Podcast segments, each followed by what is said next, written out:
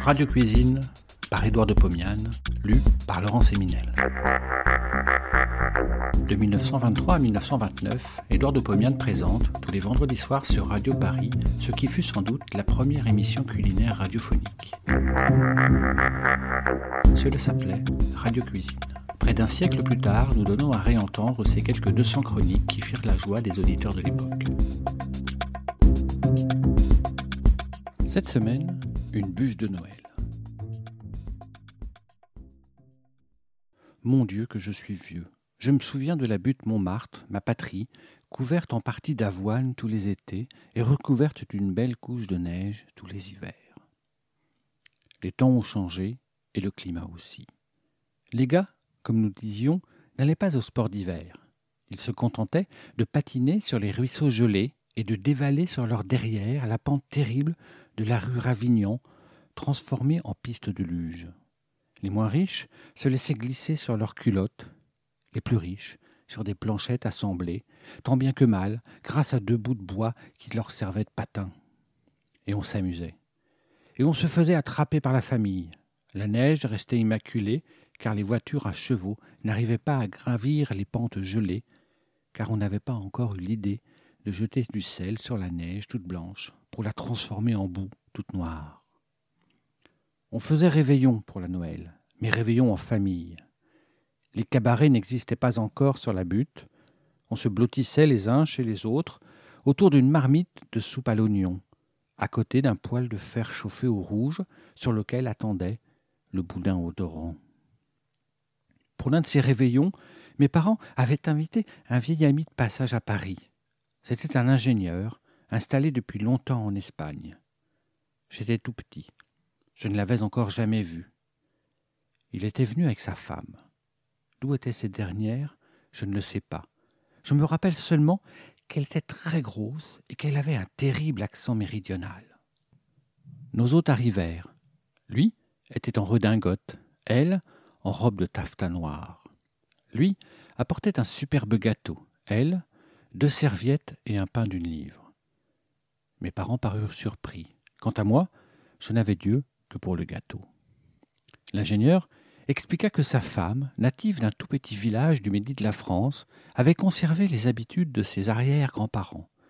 Il paraît qu'en leur temps, on n'allait jamais dîner chez des amis sans apporter son pain et sa serviette.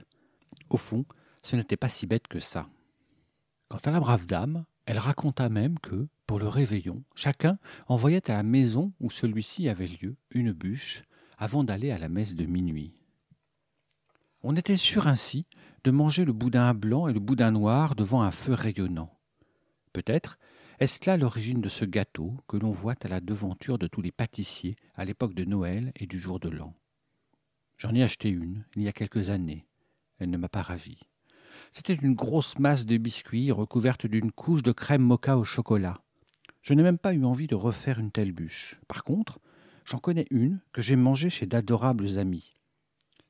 Cette bûche a pour elle de pouvoir être confectionnée au four et sans ustensiles de pâtissier. Elle se fait presque toute seule, à l'aide d'une casserole et d'une feuille de papier blanc. J'ajouterai à cela qu'elle est exquise et peu coûteuse. Je vais la confectionner devant vous. C'est un plat de circonstance. Il m'est difficile de parler tous les ans du Christmas pudding, malgré la demande de charmantes auditrices.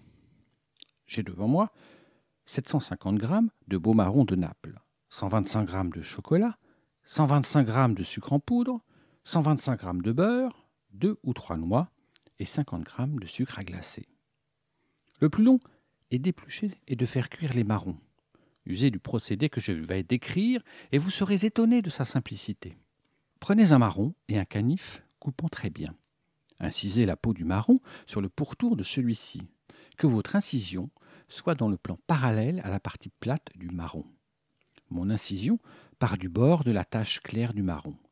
Elle en fait le tour et s'arrête à la tache claire de l'autre côté. Ah, si seulement vous pouviez voir mon marron incisé. Je n'aurais pas besoin de faire tant de périphrases. Comment vous expliquer ça? Ah voilà, si au lieu de couper seulement la peau, je coupais le marron lui-même, il se présenterait comme une huître qui commence à bâiller. J'incise ainsi tous les marrons. Je les jette dans une casserole d'eau froide, je chauffe, je laisse bouillir une minute seulement. Je jette sur une passoire, je rafraîchis sous un courant d'eau froide. Je prends chaque marron à la main, j'enlève très facilement et la peau et la fine pellicule. Les deux sont accolés. Tous les marrons sont épluchés. Je les porte dans une casserole de froide, je fais bouillir, je laisse cuire à petit feu jusqu'au moment où les marrons s'écrasent facilement. 25 minutes. C'est fait. Je vide sur une passoire. J'essuie les marrons dans une serviette. Je les passe au presse-purée. J'obtiens une pulpe très sèche. Dans une casserole, je pose le chocolat râpé, humecté avec une cuillère à café d'eau bouillante. Je chauffe à petit feu. Le chocolat est fondu. Dans une terrine, je mélange le sucre avec la pulpe de marron. Dans la casserole au chocolat, je pose le beurre. Je mélange, je chauffe, le beurre fond. Je verse le tout dans la terrine qui contient la pulpe de marron. Je travaille la masse à la spatule de bois. J'obtiens une boule très molle. Je prends une feuille double de papier écolier, je l'enduis d'huile sans goût. J'y dépose la boule. La feuille de papier est rectangulaire. Je saisis de la main droite un des grands côtés du rectangle. De la main gauche, je tiens le côté opposé. Je soulève tantôt la main droite, tantôt la main gauche. La boule roule et se transforme en un cylindre parfait. Je pose le papier et le cylindre sur un plat long et porte le tout au frais. J'attends six heures. Je laisse glisser le cylindre sur le plat. À l'aide d'une fourchette, je dessine des stries. Je plante mes deux noix épluchées pour simuler les nœuds du bois. Je saupoudre de sucre à glacer pour simuler de la neige et je porte à table. Je découpe en tranches. C'est doux, c'est moelleux, c'est exquis et ça ne coûte presque rien. Bon appétit et à la semaine prochaine.